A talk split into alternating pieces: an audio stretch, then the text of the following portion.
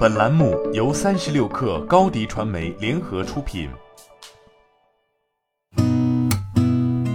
八点一刻，听互联网圈的新鲜事儿。今天是二零二一年十一月二十三号，星期二。你好，我是金盛。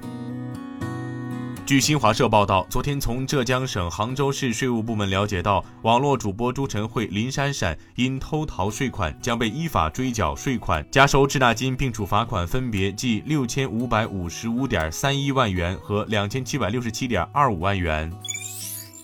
据澎湃报道，上海市第三中级人民法院昨天公开开庭审理了上海市人民检察院第三分院提起公诉的被告人人人影视字幕组梁永平涉嫌犯侵犯著作权罪一案，并当庭作出一审判决，以侵犯著作权罪判处被告人梁永平有期徒刑三年六个月，并处罚金人民币一百五十万元，违法所得予以追缴，扣押在案的供犯罪所用的本人财物等予以。没收。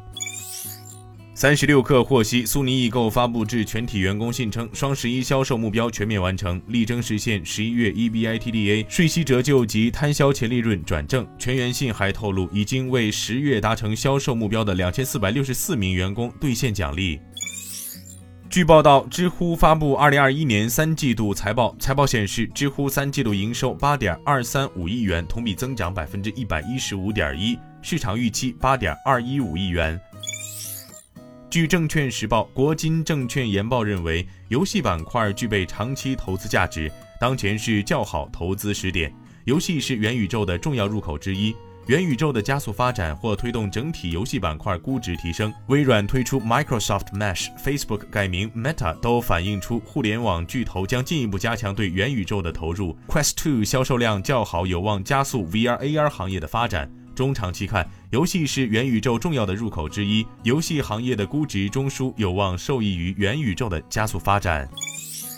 据界面消息，经过几个月以来的内部薪酬争议后，苹果公司宣布员工有权讨论工作条件和薪酬。今年以来，由苹果内部员工发起的薪酬调查都被关闭。理由是公司对员工如何搜集数据有严格的规定。根据这份内部备忘录，苹果公司告诉员工，他们有权在外部讨论他们的工资，并表达他们的担忧。该备忘录发布在苹果公司的内网上，在美国的八万名员工可以访问。